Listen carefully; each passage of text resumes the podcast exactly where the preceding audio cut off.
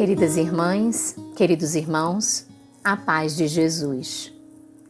Aqui é Luziane Bahia e está no ar mais um podcast Café com Espiritismo. Gostaria de compartilhar uma mensagem de autoria de Joana de Ângeles, que está no livro Compromissos de Amor, psicografia de Divaldo Pereira Franco. O título é Mensagem de Ano Novo. Oportuna e atual, a benfeitora fala diretamente aos nossos corações. Os rios correm entre duas margens que parecem distantes, às vezes em abismos assustadores.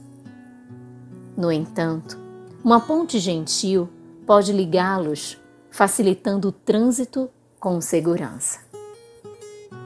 A Palestina possui dois mares, um generoso, o Mar da Galileia, e o outro de águas paradas, porque salgadas e quase metálicas, o Mar Morto.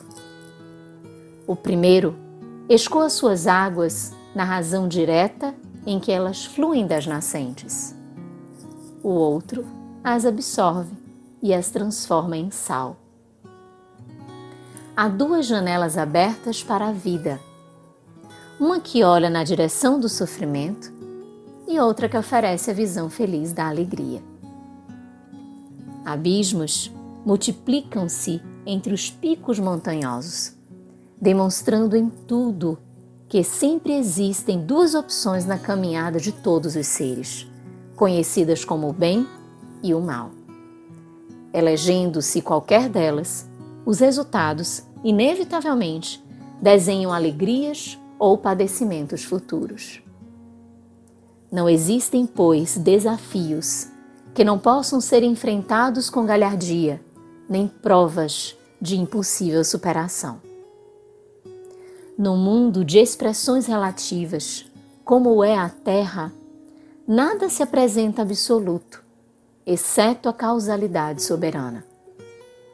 Por estas razões, lutar, desfraudando a bandeira da coragem, é o dever que vos deveis impor, cada um exigindo-se mais na busca do triunfo total. Bem-aventurados os que choram, porque se redimem. Ai dos que galhofam, porque se complicam.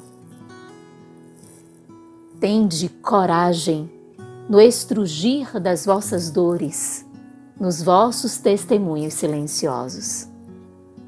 Seres intangíveis que vos amam, partilham das vossas preocupações e sustentam-vos nos testemunhos diários. Não desfaleçais ante as perspectivas dolorosas. Mantende a irrestrita confiança em Deus que vos elege para o seu sólio de amor. Quando algo vos parecer impossível de ser transposto ou superado, pensai na ponte da misericórdia divina e as duas margens serão alcançadas. Quando a janela do sofrimento estiver escancarada, mostrando tormentos que não cessam, recordai-vos de que o Senhor colocou às vossas costas outro retângulo aberto, rico de alegria para o vosso júbilo. E quando o mar, todo morte e desolação, ameaçar os vossos dias, avançai a si mesmo na direção daquele, o da Galileia, onde Jesus cantou a sinfonia imperecível do seu Evangelho.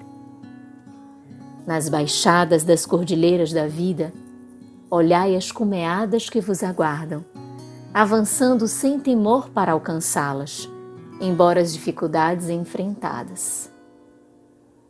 Nunca estareis a sós. Portanto, amai sem cessar, porque o amor é a solução para todos os enigmas existenciais.